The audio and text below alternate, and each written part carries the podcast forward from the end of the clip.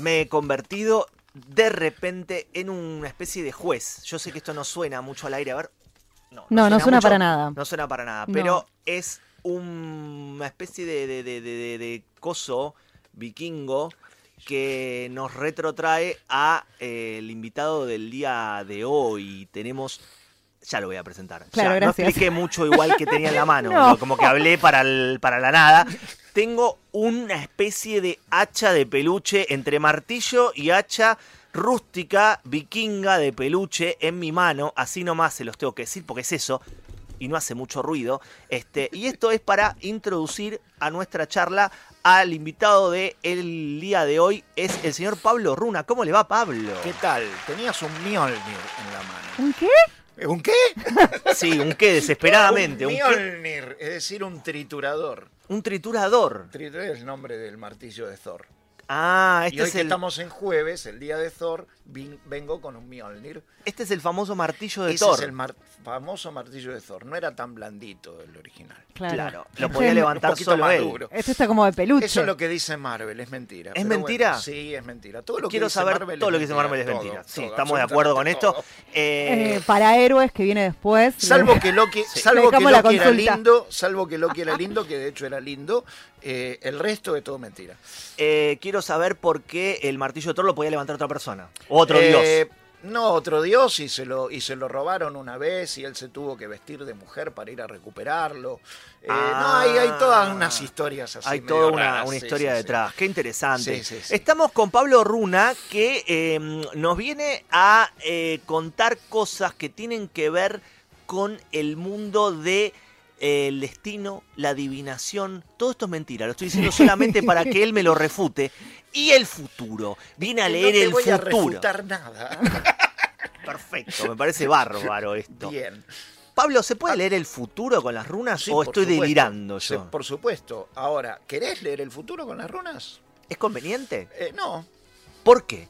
Porque ya lo estás, eh, ya estás diciendo qué es lo que va a pasar, le pones en el consultante esa idea, El mote, claro. el- claro, y el consultante, o sea, resulta esto de la profecía autocumplida. A ver, yo ya estoy enfocado en que va a pasar esto, bueno, prolijamente voy a hacer todo para que pase eso. Es como una especie o al de... contrario, y sería de la O misma al manera. contrario, claro. y es exactamente lo mismo. Es una especie de asociación libre que hace uno. Dice, bueno, yo tengo, estoy orientado para esto, voy a ganar la idea y sí, tengo que hacerlo o no tengo que hacerlo. Sí. Claro. A ver, yo te voy a decir tu futuro, que te lo dije el primer día que llegué acá. De acuerdo, sí, sí, sí. Tu futuro es absolutamente único. Te vas a morir. Sí, Punto. tremendo. Ya está. Tremendo. A ver, ¿qué te dije? Nada. Nada. Nada. Me Es contaste el, único- final, pero ya lo sé, hace mucho. Pero ya lo sabes, desde que naciste lo sabes al final. Bueno, esto es lo mismo. A ver, y hay un tema, ¿no? Bueno, es el, ex- el- el eterno tema de destino y albedrío. El Mm. eterno tema de destino y albedrío. Eh, los nórdicos creían en el destino y también en el albedrío. Parece paradójico, pero no lo es. Eh, el destino, todos estamos destinados a lo que dicen las runas, lo que dicen las brujas, lo que dicen los vaticinios, ¿no? lo que dicen los oráculos, pero la forma en que lo hacemos, ahí está nuestro albedrío. Ahí está nuestro albedrío. Pero el destino es algo tan rígido e inamovible como el de Edipo, Pablo, que sí o sí vamos a llegar a esa instancia en la que terminamos Digamos matando, que- arrancándonos los ojos porque matamos a nuestro, a nuestro padre y nos acostamos con nuestra madre. Digamos que sí y no. A ver. Hay una runita muy interesante, que es esta, que tiene forma de, no sé, vos lo dirás, Es como si fuese una especie de clip mirado de costado, pero que lo apretaron un Que poco y salió para afuera, claro, salen las sí. patitas para afuera, como una antena parece. Como una cosa rara, sí, es la runa Perthro, se llama, es la letra P. Y debajo no tiene parezca. tres mujeres que están en una situación, tres mujeres desnudas, Sí. una está de frente y las otras dos, una La- está con un la de cuerno. frente está embarazada y casi pariendo. Ah, bien, bien, bien. Una viene con un cuerno y la otra viene con una hoz. Sí, lo interesante está pariendo de pie. De pie, Que es de muy- pie. Cómo Sí. se De debería parir, ¿no? Como dicen las, Mucho que las habla- mujeres que se debería parir. Bien. ¿Qué significa Y se esta... está agarrando las mechas ahí como para... ¿Qué significa esta runa, A ver, Pablo? esta runa tiene vamos de vuelta. Las runas son letras, las runas son signos. eh, las runas, as- siendo letras, no tienen nombre de letras. Claro. ¿no? La A no se llama A, se llama Dios. La F no se llama F, se llama ganado. La P no se llama P. En tres idiomas diferentes, el germano, el anglosajón y el noruego, o el norso antiguo, eh, el nórdico antiguo, eh, se lo llama de tres formas diferentes a esta letra. En germano se la llama cubilete. Ajá. En nórdico antiguo se la llama... Este es un concepto raro. Cuando yo te digo la palabra porción, ¿vos en qué pensás? En una porción de torta, instantáneamente. Bien, ¿vos en qué pensás? Perdón, pensé en pizza. Bueno, pizza, Claro. torta, lo mismo. A ver, sería la porción que vos estás tomando. Exacto. Esa porción, no, la, no otra cosa. No otra cosa. No la que dejás, Bueno, claro. La, la palabra perzu, que es el nombre de esta runa en nórdico antiguo, quiere decir la porción que comparto con el otro. Es decir, la que dejo. Ay, La que Dios. no elegí. No te puedo creer. Tiene que ver con Rarísimo. esta, rarísimo. Tiene que ver con esta postura mm, eh, oriental en el que este s- vale el vaso por lo que no tiene dentro. Tal vez tendrá que ver con eso. Bueno, de hecho es la runa del misterio, de hecho es la runa de lo desconocido, ¿no? El, el cubilete remite al azar, ese- esa vasija en donde yo sacudo huesitos para ver lo que sale, para ver la fortuna, los numeritos, que de hecho los dados eh, tienen signos de la antigua geomancia, que era uno de los primeros mancias, uno de los primeros oráculos, eh, de donde viene el I de donde vienen, o sea, los oráculos africanos, eh, los oráculos del neolítico eran geomantes, o sea, con esos puntitos. O sea que esos dados en realidad eran un oráculo, después pasaron a ser un juego. Como el tarot también, empezó siendo un, un oráculo y después, bueno, se adaptaron las cartas. Eh, y el nombre en anglosajón es bastante interesante. Se llama Piorth. Piorth. Es la peor de las runas. Pero bueno, Piorth, que remite a un juego. Un juego de mesa. Sería, el Piorth es como una ficha de ese juego de mesa. ¿Cómo llamarías a una ficha de un juego de damas? Ficha. Así. Punto. Bueno, esto es casi lo mismo. Piorth. Una ficha. Es- esa ficha es una ficha indistinguible, salvo su color, si va de un bando o del otro. Hay una única ficha, que es el, el rey, que se diferencia del resto, que la tiene el bando de los que van perdiendo.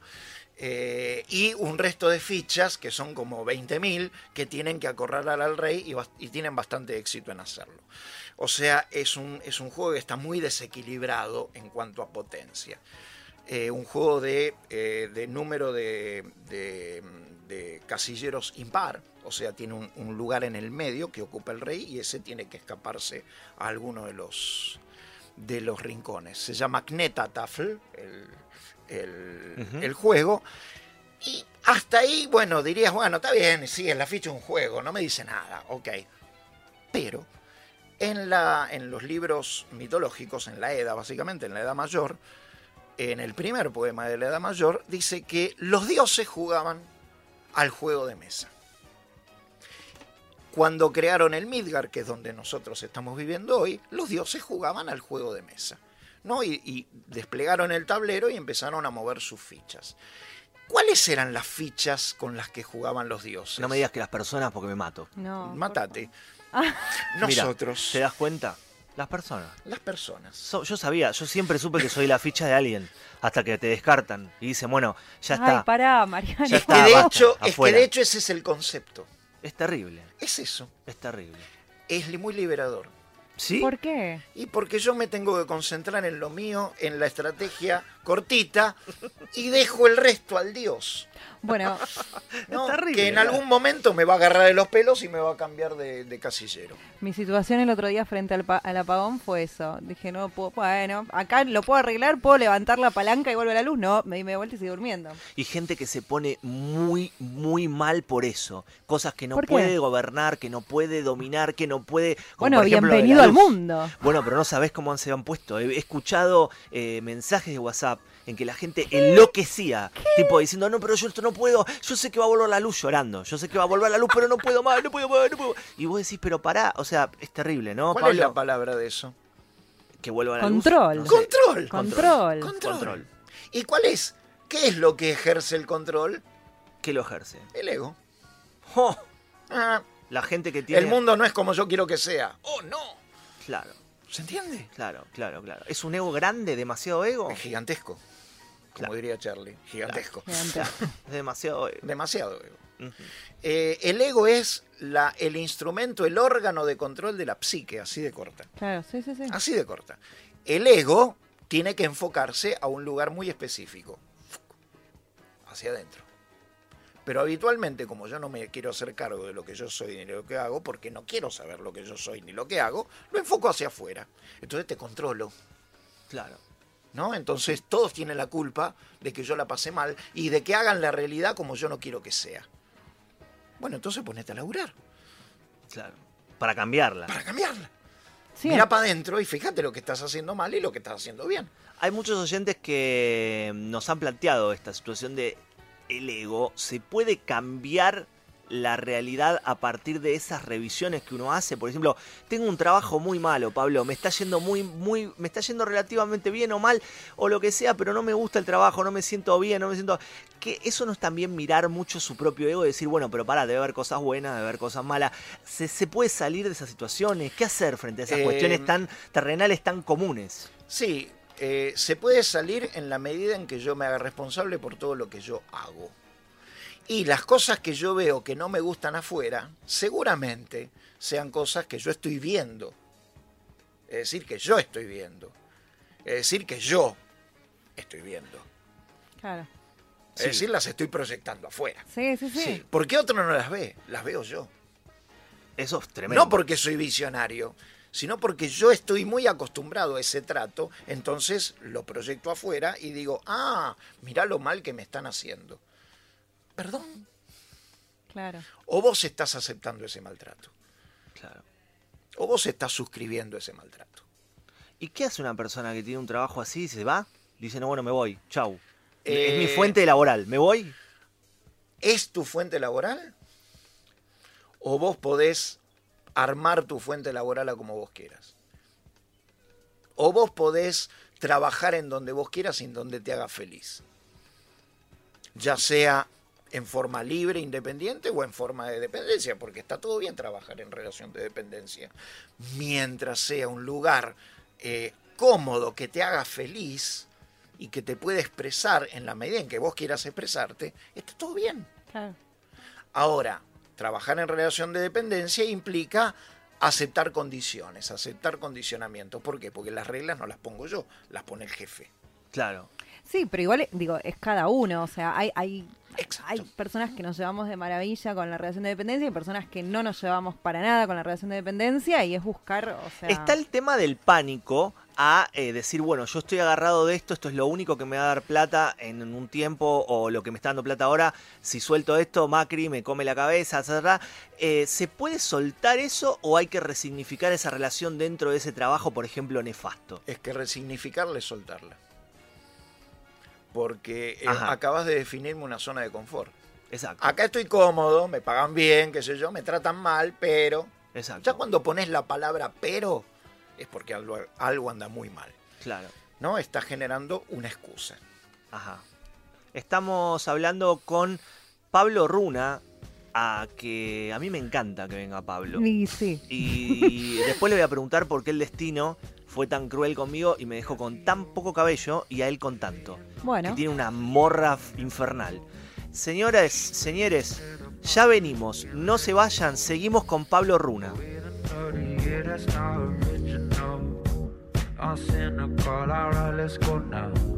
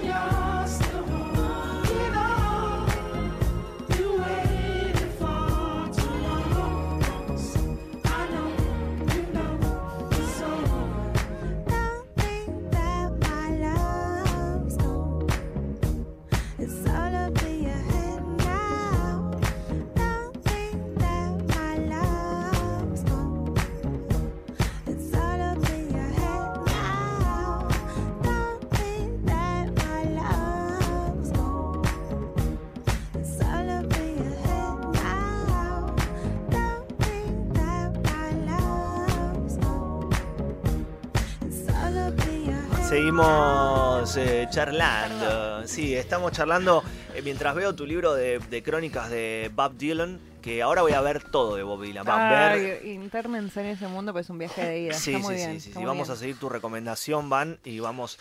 Último bloque de Escúchame Marta. En este del- día feriado, del- 19 y 47, ya nos quedan unos minutitos. Bueno, em, seguimos charlando con Pablo Runa. Y Pablo, el em, Edgar Allan Poe, Sí, ese señor que decía... también está la taza de Poe. Esta Ah, sí, vamos a recordarla. En Pulpo Naranja está la La taza de Poe. Sí, sí, después la. Síganlo en Instagram. Bueno, este. ¿Saben que el cuervo, ¿no? Se posa ahí frente al, al el ting- en el tinglado, le digo Sí. yo, pero no sé si es en el. Y le dice nunca más. Nevermore. Nevermore, nevermore, nevermore.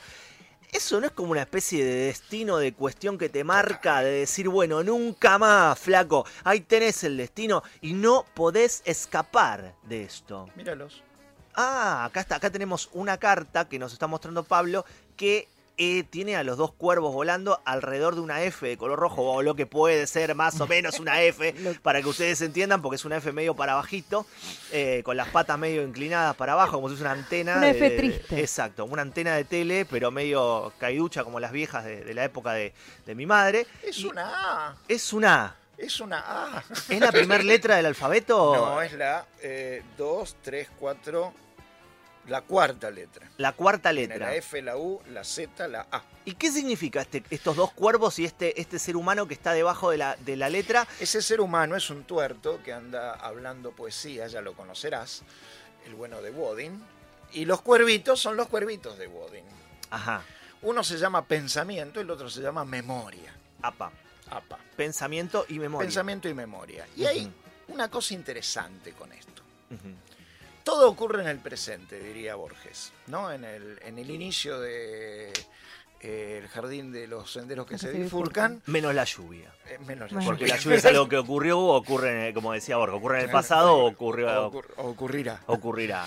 Eh, habla de esto de el eterno presente, ¿no? El todo me sucede aquí y ahora.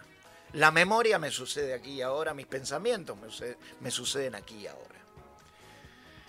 Y estos dos cuervitos son los que le vienen a llevar noticias, le traen noticias al bueno de Bodin desde el pasado, cuervo memoria, y desde el futuro, el cuervo pensamiento. El cuervo pensamiento se llama Hoin, eh, no, perdón, eh, eh, Hugin, ahí está, y en memoria Munin.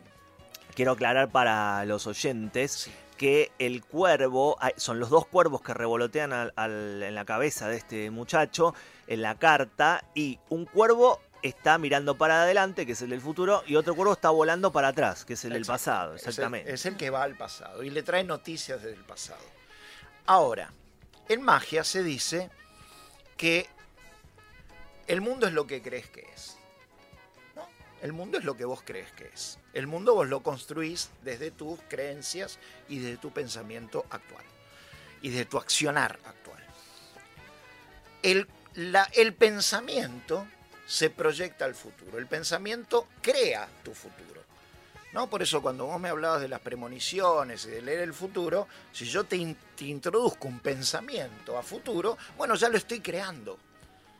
Como una y vos- ilusión, pero, pero que se Y vos lo podés... planta en la vida real. Vos podés obedecer a eso o contestar eso, pero ya está esa idea en tu cabeza. Eh, el mundo es lo que crees que es, tu pensamiento crea el futuro. Con la memoria pasa exactamente lo mismo. La memoria se traslada hacia el pasado. La memoria crea el pasado. Totalmente. Chan, Sí. la memoria crea el pasado. Así nomás. Lo que vos, porque la potencia se expresa hoy. Lo que vos recordás hoy es el pasado que fue, que es el pasado que hoy está funcionando. Porque lo creaste hoy con tu memoria. Es tremendo lo que Para decís, mí Si no anda a terapia. Claro, es, iba a decir eso, Ahí que en estoy, por terapia, Dios. Saludo, un saludo a Andrea. Hoy para hablamos los de Andrea. tera- terapeutas, no, digo, que hay algo muy loco que puede pasarle a cualquiera en terapia, digo, es recordar algo que nunca pensó que había existido. Digo, de golpe y porrazo se acuerda de algo. De... Grita Chino Rodríguez detrás del, detrás del vidrio, grita, si nunca fuiste a terapia, sacado completamente y lo banco, lo No. banco, pero muchísimo. Vamos a tener esta charla post eh, las 20 horas y si vamos a escuchás a. Dylan, Pará, hippie, pará, pará. hippie escuchando a Dylan y no vas Pará, a pará. terapia, haces terapia con, con tus amigues. Para, Por si Dios. hago terapia comunitaria yo, pero al margen de eso, digo, algo que, que te das cuenta de la memoria que cuando existe para mí no es, bueno, cómo lo recreé, sino en el momento, de, che, yo no sabía que me había pasado esto, y resulta que lo Exacto. tapaste de una Sí. manera increíble durante Sí, y años. Y no existió otra hasta cosa- este No momento en que lo este estás momento. recordando. No existe el momento que te lo estás recordando. Y otra cosa más es que vos es tal cual lo que decís vos, Pablo. Es muy bueno. Esto, esto es para prestarle atención realmente. En tu tiempo presente, el pasado que traes es el que creas en el presente, no es ese pasado. Es recordar, ponele una exnovia y recordás que había pájaros en una playa y vos estás trayendo lo mejor de eso, no te acordás del frío que hacía, o sí, pero toda esa recreación no existe más. Esto es así. Y del aliento de los pájaros. Ni del aliento de los pájaros, por gracias a Dios. O de la novia. Gracias a Dios que no te acordás de eso, porque recordás cuestiones que tienen que ver con un arquetipo. ¿O no? Claro. Esa es la construcción. Con un arquetipo y con lo relevante, es decir, con lo que necesitas. ¿Vos te acordás lo que comiste el miércoles 7 de agosto de 1945? No, porque no vivías. Pero bueno, pero ponele, ponele el Pero 89, del sí. 89. No me acuerdo. No te acuerdas. ¿Por qué? Porque es irrelevante. Claro. Ahora, ¿te acordás lo que te sirvieron cuando cumpliste 5 años? Y ahí empiezo a... ¿no? Ahí Esa torta, los muñequitos, ¿no? los compañeritos. ¿Y por qué hacemos eso? Eh, porque es como nosotros construimos nuestro presente. A ver, con esos datos del pasado, que quién sabe si son ciertos, porque como Tal yo los recuerdo, no es como los recuerda el otro. Vean el documental de A ver, Dylan. si yo le pregunto a mi vieja, mi vieja me va a mandar otro relato, es decir, otro mito. Sí. Y vean la película de Robin Williams, esa en la que no me acuerdo el nombre, pero el tipo reconstruye, es- está en un futuro cercano y reconstruye sí. el Sí, pasado. pero Y la gente que le viene a decir, che, reconstruiste mi pasado, pero ese barco que vi no era el mismo. Yo era verde y vos lo pusiste rojo. Dice, no, te lo saqué del cerebro directamente, no puede ser. Es esa la idea. Sí, no, a, a mí me- el documental abre le- preguntándole a Dylan, bueno, sobre, che, ¿qué, qué onda ese tour que hicieron? Y el chabón dice, no sé, pasó hace mucho, no me acuerdo. acuerdo. Yo no había nacido. O sea, al fondo. Genialidad. Yo no había Es nacido, genial. Es genial, Es es genial. Está todo enredado en, en este, en este presente que eh, también es ilusorio este presente, Pablo. Vamos a cerrar con la definición de esta runita que se llama cubilete, se llama la porción que no elegí y se llama la piecita de un juego al que juegan los dioses, es decir, yo. A ver, ¿a qué te remite todo esto? A que yo no manejo mi destino, Sí, pero claramente. yo sí manejo mi destino. A ver. Porque la porción que no elijo implica que hubo una porción que sí elegí. Y sí. Y hay un mar de posibilidades No. que podré elegir. Ajá. El cubilete del azar implica que yo no sé lo que va a pasar, la casualidad. Pero cuando pasó, yo sé cómo trabajar con eso que ocurre.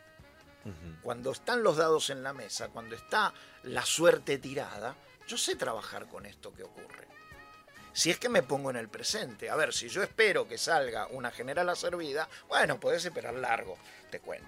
Ahora, perdóname que te interrumpa en esto Sí. que es muy interesante, pero viste cuando alguien tiene una enfermedad y mucha gente se queja porque lógicamente no es algo complicado capaz y, y uno dice no pero esto te lo creaste vos mismo dicen algunos Ay, pero este, eso viste que a veces este, es complicado Ni, ni.